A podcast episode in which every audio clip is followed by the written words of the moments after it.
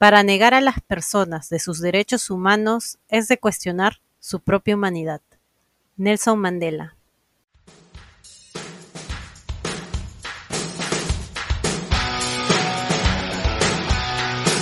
Saludos a toda nuestra comunidad oyente del podcast Taus al Día. Mi nombre es Rebeca Romero, miembro de la Comisión de Investigación del Taller de Derecho y Relaciones Internacionales Alberto Ulloa Sotomayor. Y el día de hoy estaré reemplazando a Michelle Maldonado en la locución del presente episodio para hablarles de los sistemas regionales de derechos humanos. En esta oportunidad hablaremos sobre los sistemas regionales de los derechos humanos, donde abordaremos el sistema interamericano de derechos humanos, sus orígenes, el marco normativo de la Convención Americana sobre la Comisión y la Corte Interamericana de Derechos Humanos. El Sistema Interamericano de Derechos Humanos se inició formalmente con la aprobación de la Declaración Americana de los Derechos y Deberes del Hombre en la novena conferencia celebrada en Bogotá de 1948, en el cual se adoptó la Carta de la OEA que proclamaba los derechos fundamentales de las personas como uno de los principios en que se funda la organización. Es así que aparece el respeto a los derechos humanos en diversas secciones de la Carta, que de conformidad con este instrumento, el sentido genuino de la solidaridad americana y de la buena vecindad no puede ser otro que el de consolidar en este continente, dentro del marco de las instituciones democráticas, un régimen de libertad individual y de justicia social, fundado en el respeto de los derechos esenciales del hombre. La Carta establece a la Comisión como un órgano principal de la OEA, que tiene como función promover la observancia y la defensa de los derechos humanos y servir como un órgano consultivo de la OEA en dicha materia. Los antecedentes de la Convención Americana se remontan a la Conferencia Interamericana celebrada en México en 1945, la cual encomendó al Comité Jurídico Interamericano la preparación de un proyecto de declaración. La entrada en vigor de la Convención Americana en 1978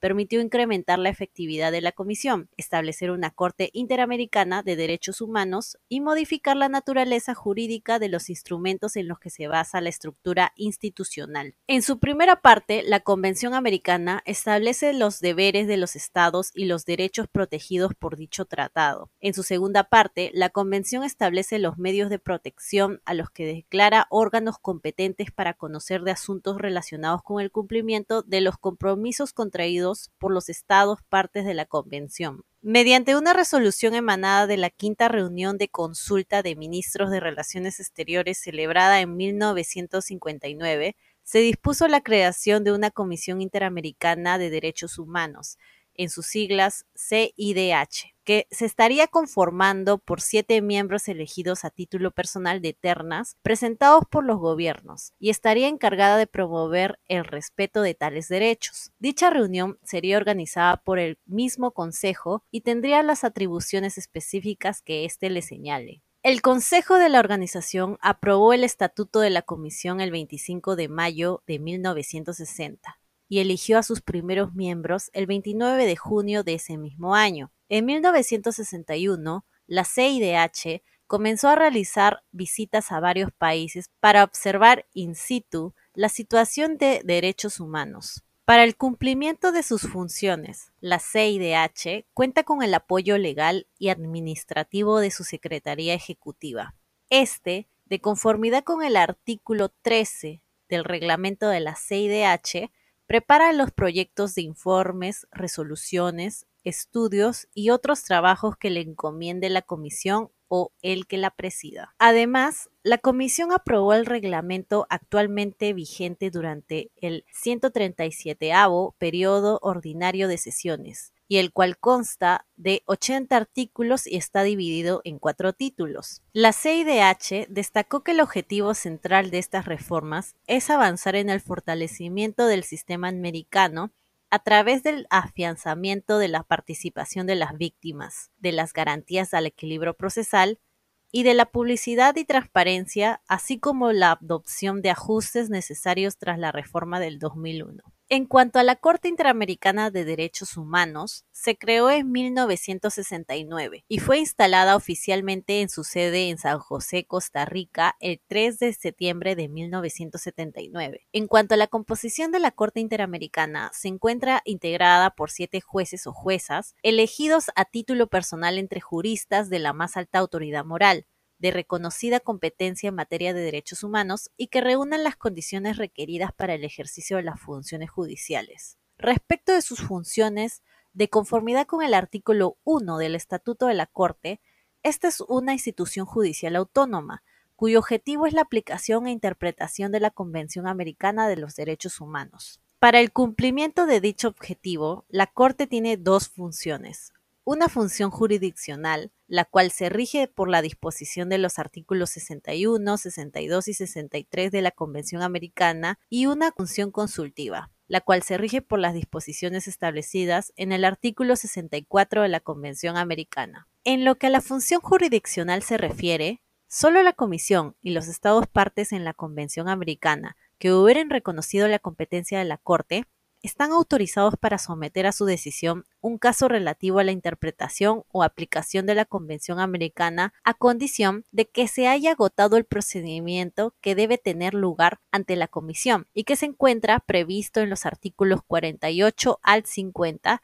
de dicho instrumento. Es decir, para que pueda presentarse ante la Corte un caso contra un Estado parte, éste debe reconocer la competencia de dicho órgano. La declaración de reconocimiento de la competencia de la Corte puede ser hecha en forma incondicional para todos los casos o bien bajo condición de reciprocidad por un tiempo determinado o para un caso específico. Al 30 de abril del 2012, 21 Estados partes de la Convención Americana han reconocido la competencia contenciosa de la Corte. En cuanto a la función consultiva de la Corte, la Convención Americana prevé en su artículo 64 que cualquier Estado miembro de la organización puede consultar a la Corte acerca de la interpretación de la Convención Americana o de otros tratados concernientes a la protección de los derechos humanos en los Estados americanos. Este derecho de consulta se hace extensivo a los e, órganos enumerados en el artículo 53 de la Carta de la OEA. La Corte también puede, a solicitud de cualquier Estado miembro de la organización, emitir opinión acerca de la compatibilidad entre cualquiera de sus leyes internas y los tratados concernientes a la protección de los derechos humanos en los Estados americanos, de conformidad con el artículo 64 de la Convención Americana. En resumen, los sistemas regionales de derechos humanos desempeñan un papel cada vez más importante en la promoción y protección de los derechos humanos a nivel mundial. Los instrumentos regionales ayudan a focalizar las normas y estándares internacionales de derechos humanos, reflejando las preocupaciones particulares de estos en regiones específicas. En América existe un sistema regional dentro de la Organización intergubernamental conocida como la Organización de los Estados Americanos, en sus siglas OEA. El sistema interamericano cuenta con una declaración de principios, un tratado jurídicamente vinculante y mecanismos de implementación basados en la Carta y en tratados. Esperamos que hayan disfrutado del tema desarrollado, agradecemos que hayan podido escuchar los aspectos más relevantes sobre los sistemas regionales de derechos humanos y agradeceríamos mucho su apoyo comentando y compartiendo los episodios del podcast en sus redes sociales para así lograr que nuestra comunidad académica siga creciendo. No se olviden de seguirnos para que no se pierdan los nuevos capítulos y secciones del podcast Taos al Día. También generamos contenido en nuestras redes sociales. Encuéntranos en Facebook, en LinkedIn y Twitter como Taos UNMSM y en Instagram encuéntranos como Gaceta Internacional. Les deseamos un buen fin de semana y esto fue Taos al Día. Muchas gracias.